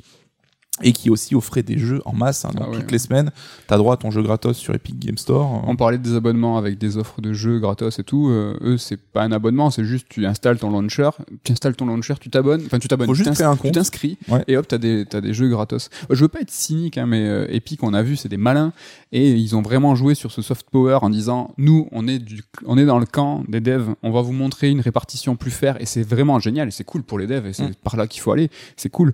Mais j'ai pas, au fond, là, je me dis, euh, c'est quand même extrêmement maîtrisé, extrêmement volontaire. On se posera la question tout à l'heure, voir, mais j'avoue, j'ai pas de réponse à apporter là-dessus. C'est quand même un point qui interroge. Bien sûr. Après, ça dépend aussi, comme tu dis, de notre vision du monde. Hein, Mais non, mais plus ou moins Tim- cynique ou pas. le- Exactement, je veux pas être cynique, mais Tim Sweeney, c'est quelqu'un qui est, qui est très vocal, hein, qui s'exprime beaucoup, qui, est des- qui va au front, hein, que ça peut être euh, contre Valve et contre Apple. Donc euh, il, a, il a peur de rien, il, bon, il a les reins pour euh, ne pas avoir peur, hein, c'est toujours pareil, hein, si t'as des potes derrière, tu peux faire le malin. Mais bon, on, y- on y reviendra. Bah, tu parlais d'Apple, hein, c'est vrai que ça, Epic a déclenché la guerre aux géants américains, là aussi pour une question bah, euh, de répartition des droits sur les ventes. Donc là, euh, Epic contestait en fait Apple euh, en disant que la société avait un monopole euh, sur les méthodes de paiement in-app, donc Voilà. sur l'App Store, donc les méthodes de paiement dans l'application. Donc tout bêtement, dans Fortnite, quand tu vas acheter de l'argent virtuel, bah, tu passes par le système d'Apple qui prend sa, commu- sa com au passage. Ben ça, Epic s'est battu là-dessus. Alors ils ont perdu euh, leur procès. Alors je rentrerai pas dans les détails, c'est assez technique, Mm. mais ils ont ils ont été déboutés sur la grande majorité des des, des sujets. Ils ont pas lâché l'affaire. Mais voilà, l'appel est fait, donc euh, ça sera rejugé, donc on va voir euh, comment ça va se passer. En tout cas, ben, l'Epic Game Store, c'est quand même un objectif de longue haleine. hein. La rentabilité était prévue pour 2023, donc ça a mis du temps à s'enclencher. Ça a déjà été décalé aussi là-dessus. Bien que, euh, et là, ils sont encore une fois extrêmement malins. Là où il y a de la thune, hein, c'est la distribution. C'est-à-dire qu'ils se sont placés en tant qu'intermédiaire entre des développeurs et un public pour euh, faire une rétention d'argent, bah, comme quand vous allez à Carrefour, comme quand vous allez n'importe où. La distribution, c'est quand même un, un élément non négligeable, mais fondamental pour la thune, quoi. Valve, non mais Thune. non mais pour la, non mais Valve, euh, t'es, d'accord quoi. À quoi bon faire Half-Life 3 quand tu Ils quand tu gagnes des jeux. quand tu gagnes des milliards en vendant les jeux des autres, ça c'est la distribution et c'est juste voilà, c'est que t'en as qui sont vraiment trop gigantesques. Comment tu veux te placer face à j'ai plus la plateforme de Valve là, ça s'appelle comment? Steam? Steam, voilà, le, le- le spécialiste. J'adore les consoles de jeux vidéo. Expert. Steam. Comment tu te places face à Steam Tu vois comment tu y vas en frontal Epic, euh, ben, merci Fortnite, tout ça, ils y sont allés. Et c'est pas rien. Donc Mm. je dis pas que c'est facile. Je dis juste que la distrib, ça fait de l'argent. Alors la distrib, oui, mais il y a aussi l'édition, parce qu'Epic a fondé son initiative Epic Games Publishing, et là va se poser aussi que- presque en mécène un petit peu, ou au moins en sauveur de sauveteur de projets maudits. Donc il faut savoir qu'ils ont annoncé financer les prochains jeux des studios Remedy, Playdead et Game Design, à savoir donc Alan Wake 2, le prochain jeu de Fumito Ueda, et le prochain jeu des créateurs de Inside et Limbo. C'est quand même pas rien. C'est pas rien, mais c'est génial. Enfin, encore une fois, c'est- extrêmement malin. Ça me, ça fait penser à un Sony qui, à l'époque, euh, donnait de l'argent à Ueda, qui donnait de l'argent à Genova Chen pour faire des jeux vitrines, des jeux prestige, qui ne gagnaient pas forcément de l'argent. Et s'ils en gagnaient, tant mieux. mieux. Mais si, sinon, c'était pas grave. C'est du branding. quoi. C'est du branding. Sony a délaissé. Microsoft l'a un petit peu tenté aussi. Ça a un peu moins marché. Et là, ben, comme tu dis, les sauveurs. Attends, Alan Wake, euh, Fumeto Ueda, c'est incroyable. Et il faut savoir que les conditions d'édition en plus sont ultra idylliques. hein. donc, à savoir le développement du jeu est financé entièrement par Epic. Ça compte, ça, ça concerne donc le dev, mais aussi l'édition, avec le marketing, la localisation, tout ça. Ouais. Le studio conserve, conserve quand même tous les droits de propriété int- intellectuelle sur le projet et il récupère 50% des bénéfices une fois les coûts amortis. Donc ça, c'est un deal que tu trouves nulle part ailleurs. C'est euh, c'est le rêve de tous les studios de jeux vidéo. Quoi. C'est inespéré, c'est contre hum, le principe même de l'édition. C'est-à-dire que voilà, un, édi- un éditeur comme nous dans le livre ou n'importe quoi qui va prendre un risque financier et qui va s'ériger en tant que bah, détenteur de la propriété intellectuelle, même si dans le livre c'est toujours l'auteur hein, qui reste détenteur, mais t'as un droit d'exploitation. Dans le jeu vidéo, c'est un petit peu différent. Tu travailles sous euh, la coupe d'un éditeur et en fait, tant que tu travailles sous cette coupe-là, la propriété intelle- intellectuelle reste euh, à la main de l'éditeur. Mais là, c'est l'inverse. C'est-à-dire que là, on te finance, tu gardes la propriété intellectuelle, c'est-à-dire ce qui a de la valeur. C'est-à-dire que le studio, il, va garder son savoir-faire, il va aussi garder l'IP. Donc, qu'est-ce qui va se passer dans 5-10 ans? Ben, Peut-être qu'ils vont lâcher Epic. On a vu combien de fois des, des problèmes, des, des histoires de brouille avec euh, voilà un éditeur qui garde une IP, le studio qui se barre en claquant la porte. On en parlait tout à l'heure. Sega, Shining Force, c'est à eux. Konami, Konami, c'est une coquille vide aujourd'hui. Ils sont détenteurs des IP, c'est à eux Suikoden, c'est à eux Metal Gear, c'est à eux Silent Hill, etc., etc. Ça a une valeur. euh, Ça a une valeur euh, quasi inestimable. Donc là, c'est du, euh, c'est- c'est inespéré. Sachant que Epic garantit la liberté créative totale. Alors là, c'est n'en C'est- jetez plus, n'en jetez plus. C'est de la philanthropie là. c'est que là, euh, tenez. En tout cas, euh, voilà, au niveau de ses activités, hein, Epic a aussi développé ses rachats et ses- de son développement. Parce que depuis le succès de Fortnite, hein, donc euh, ils ont acquis par exemple, alors c'est Psyonix, donc c'est les mecs qui font Rocket League en 2019, Ok. mais également Mediatonic, les gars de Fall Guys, hein, le jeu Interville, sais, avec euh, les mecs. Ouais. euh. Donc là c'était en 2020, et en 2021, l'année dernière, ils ont acheté Harmonix, donc les mecs de Guitar Hero et de Rock Band. Or, ce dernier exemple, c'est un peu plus étrange. Je pense qu'ils ont, ils ont une idée à la tête, mais les deux premiers, c'est clairement euh, le phénomène. C'est Fortnite. C'est quoi les petits phénomènes là les... Les jeux multi qu'on peut mettre. Ça, on bouffe. C'est-à-dire que un concurrent potentiel, tu vas pas le laisser croître. Tu vas le manger tant qu'il est abordable. Et eux, bon, ils ont des. là, ce qui est abordable, c'est assez large pour eux.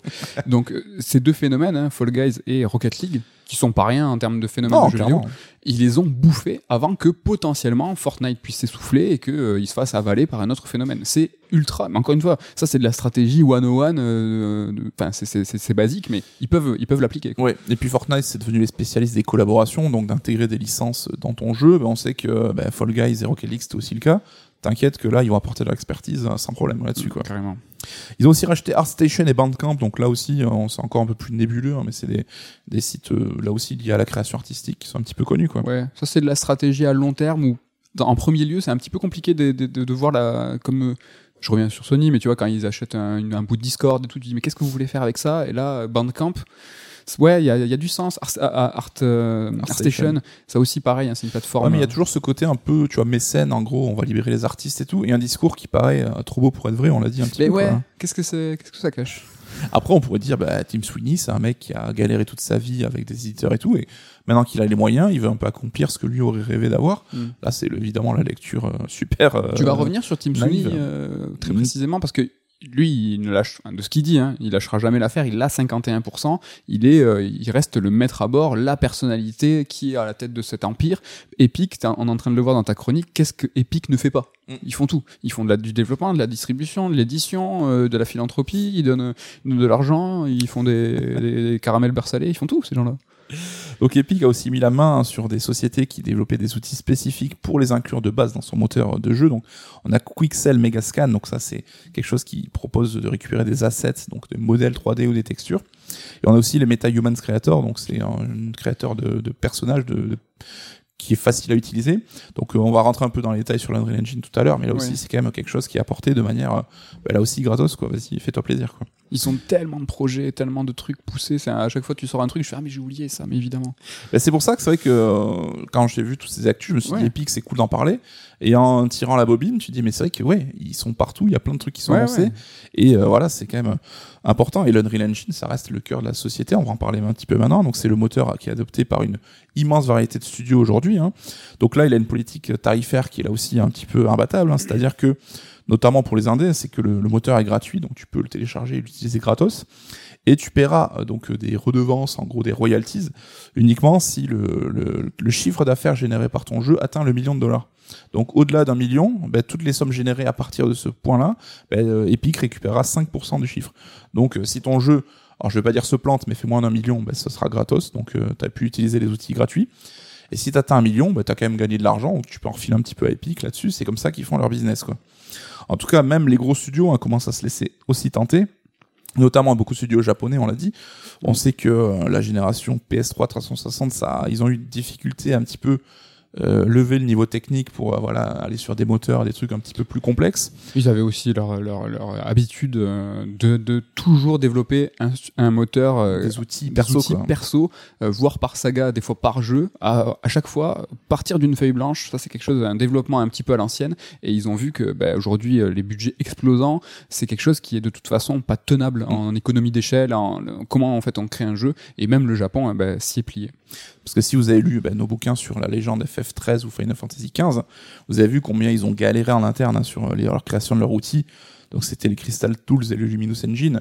Ça a généré des retards, ça a généré des confusions, et à chaque fois c'était des moteurs qui étaient adaptés pour un jeu, mais qu'il fallait quasiment retaper pour pouvoir l'adapter sur un autre type de jeu. Bah là finalement ils se sont dit vas-y euh, on va prendre le Unreal Engine ce sera plus simple à gérer.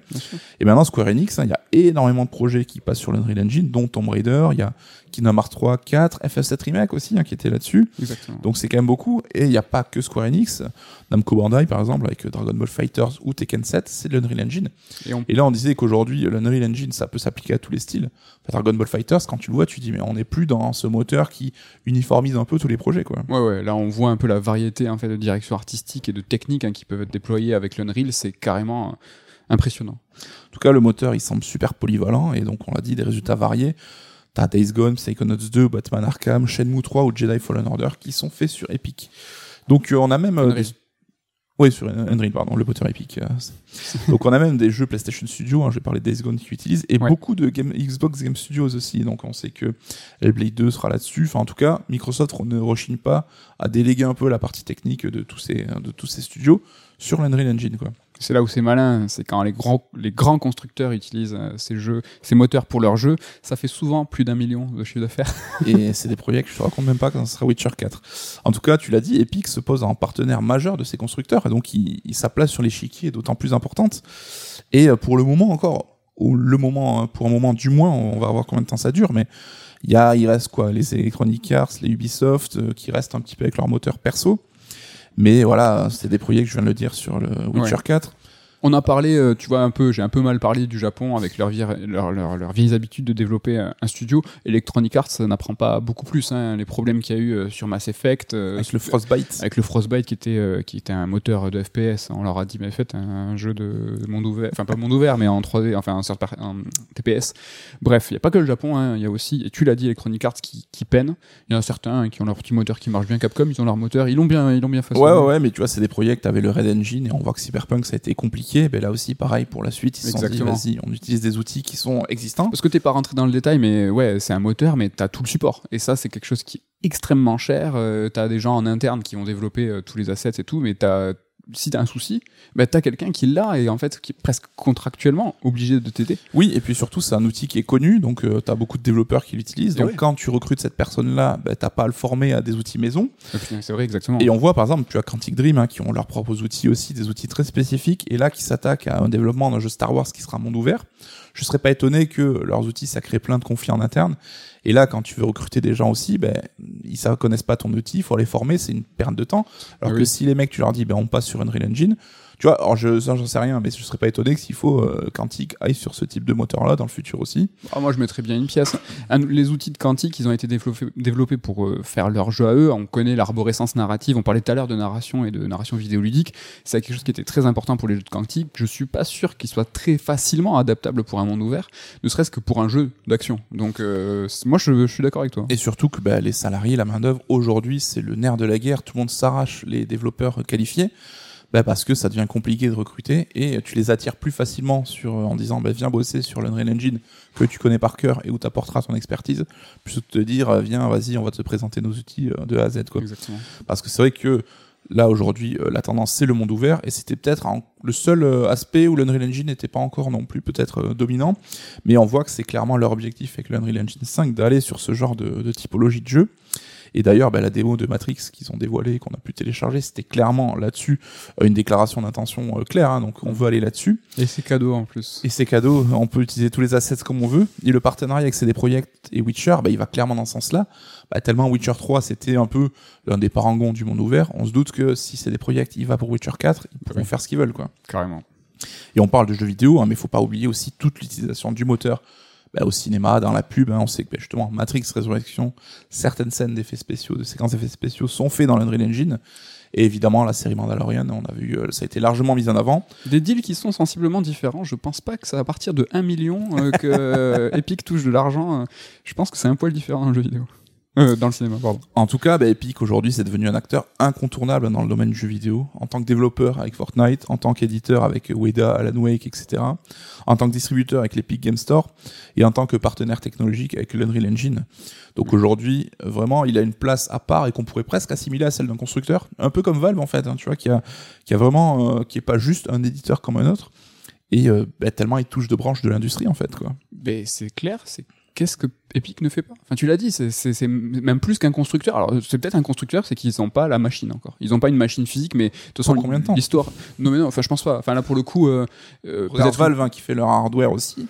Ouais, mais Tu sais, il y a un Je moment quand ça- tu veux plus partager euh, ou moins partager avec les autres, ta seule solution c'est d'être autonome et d'avoir donc ton propre hardware aussi. euh. Ouais, mais je- ça va pas dans le sens de l'histoire. J'y Là crois pas où- non plus, hein, là où les constructeurs se délaissent du matériel pour aller vers la plateforme style, je sais pas, PlayStation Plus, Game Pass et tout.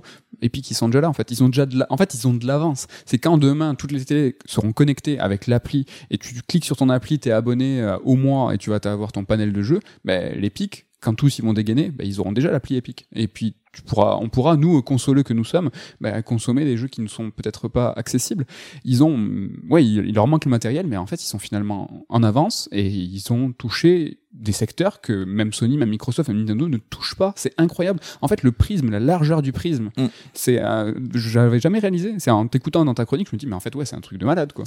Et tout ça, bah, ça rapporte de la thune. hein. Il faut savoir que aujourd'hui, Epic est valorisé à hauteur de 31,5 milliards. Ok. Donc gigantesque, sachant que l'an dernier, c'était 28,7 milliards. Donc ça grimpe et pas, et pas doucement. Donc là aussi, on sait que Epic a pas mal de proximité avec Sony. hein. On sait qu'ils ont bossé ensemble. La première présentation de l'Unreal Engine 5, c'était Ouais. sur PlayStation 5. Euh, Au-delà même de PlayStation, il y a des partenariats qui sont envisagés. Est-ce qu'on pourrait croire à un rachat? Bon, ça reste cher, je pense que c'est hors de portée. Mais c'est vrai que j'imagine que là, Epic, il attise la convoitise. Alors peut-être pas de Sony, mais tu vois, est-ce que les gros comme Amazon, Apple ou Disney, s'ils se disent, je veux rentrer dans le jeu vidéo de manière vraiment euh, claire et nette, est-ce que ça serait pas un peu la cible de choix? Je sais pas. Je pense qu'il va y avoir plutôt une guerre stratégique avec euh, des partenariats. C'est-à-dire qu'il y aura la team Sony Epic, euh, Sony Epic. Est-ce que Microsoft va s'acoquiner? Alors, je n'importe quoi. va plutôt Valve. Et Apple, vous êtes américain. Ouais, ouais. Tu vois, euh, y- et en fait, du coup, ça sera pas des rachats, ça sera pas des fusions, parce que là, pff, en même temps, on dit ça, mais on n'en sait rien. Tiens, aujourd'hui, on vit dans des trucs où c'est des 70 milliards de rachats. Mais bon, à ce jour, et ce que j'en pense, peut-être pas des, des, des, des consolidations, mais des partenaires de choix. Et en fait, tu es bras dessus, bras dessous, en disant, nous, on est Sony Epic. Ouais, mais après on sait que Coalition, euh, le studio de Xbox, a beaucoup bossé avec euh, avec euh, Epic et l'Unreal Engine. Mais parce qu'ils tapent l'incru. Et en ils, fait- sont, ils sont là, ils font, mais non, mais écoutez-nous, nous. Non mais Epic, c'est le mec en soirée, c'est le meilleur pote à tout le monde. Mais ouais, mais, mais ça, et ça tout le monde lui paye un verre. quoi. Ouais, mais à la fin, tu te fais casser la gueule. C'est qu'à un moment, tu peux pas être pote avec tout le monde. Et c'est peut-être là où ça va avancer qu'il va falloir, pour Epic et Team Sweeney, choisir un camp. Parce qu'à un moment, on va leur dire, eh, tu peux pas être le pote de ce monde. Ça n'existe pas. Mais comme tu l'as dit tout à l'heure, c'est qu'en tout cas, Tim Sweeney, bah, il a toutes les cartes en main parce qu'il est aujourd'hui, bah, il possède son entreprise, il est majoritaire dans le capital. Donc bah, aujourd'hui, c'est devenu l'un des mecs les plus riches du monde. Et c'est lui qui décidera ce qu'il veut faire, s'il veut vendre ou pas. Mais en tout cas, il peut conserver l'indépendance s'il le souhaite. Il est maître à bord, euh, seule grande personnalité, euh, comme un peu Gabe. Ouais. Gabe, Gabe Newell avec. euh, Après, on aime ou on n'aime pas, mais ça reste une aventure entrepreneuriale dingue.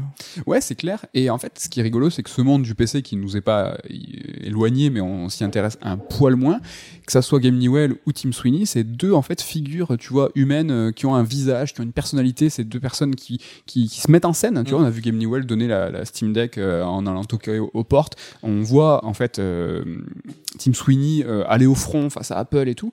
Dans le dans le dans les consoleux, dans le jeu vidéo, Sony, Microsoft et tout. En fait, on a des, des, des porte-paroles, tu vois. C'est pas les patrons qui arrivent et qui parlent, tu vois. Mais qui- il y a un côté clairement euh, Apple.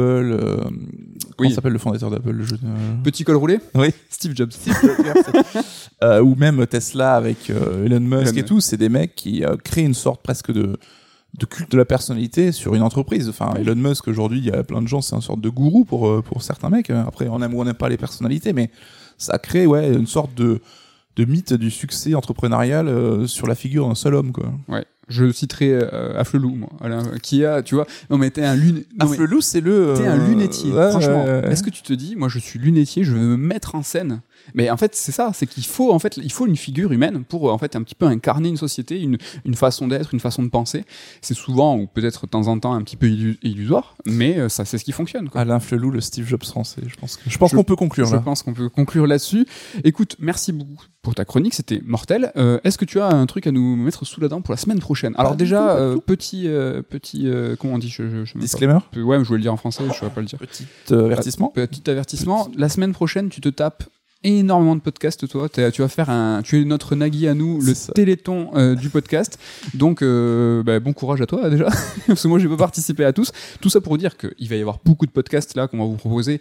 Un Sur Strike avec la team, un EX Elden Ring avec un invité. Euh, il va y avoir quoi? Un Red Alert, Un un, sœur d'émission aussi un Sœur d'émi- un Sœur d'émission. C'est quoi déjà? Qui arrivera. Bah, je ne sais pas. Ah je oui, peux pas c'est dire. c'est sur euh, Ça pas, for- arrivera. pas forcément un jeu vidéo, mais un Pas truc for- oui. très très stylé, très très euh, Qui titanesque. arrivera, oui, mais qui arrivera peut-être en, Cet été. en juin. Ouais. Donc voilà, tu vas, tu vas, tu vas charbonner. Euh, donc euh, voilà, pour le raid alert, tu me dis, hein, t'es chaud. Euh, moi, je, je serai pas prêt pour Chrono Cross. Je pense que j'aurai pas le temps. Alors j'ai peut-être un truc sur la ligne éditoriale des studios pour vous reparler de Returnal. Oh là là, l'excuse bidon. non, c'est pas bidon. C'est que Returnal, là, voilà, il prend 4 BAFTA. Il y a des gens qui, j'entends, je lis, c'est quoi ce jeu qui sort de nulle part et qui rafle tout C'était finalement pas le vrai Gotti. Et c'était pour justement expliquer que, ben, en fait, ils sortent pas de nulle part, qu'il y a une vraie logique éditoriale et que Returnal n'est que, en fait, euh, l'amalgame de tout leur savoir-faire. Et ben, quand on regarde les studios, ben, c'est souvent le cas. Et t'as des studios qui font un petit peu. Voilà, en gros, parler de ligne édito et surtout parler de Returnal. Donc, on vous souhaite une bonne semaine. Revenez dès la semaine prochaine pour un nouveau Red Alert. L'occasion pour nous de faire la bise à toute l'équipe, à Ludo, à Ken et. Attends, Ludo, À Damien. Ken et à Damien. Comment puis-je oublier Damien Méchery C'est incroyable. Merci à tous et à la semaine prochaine. Bye bye.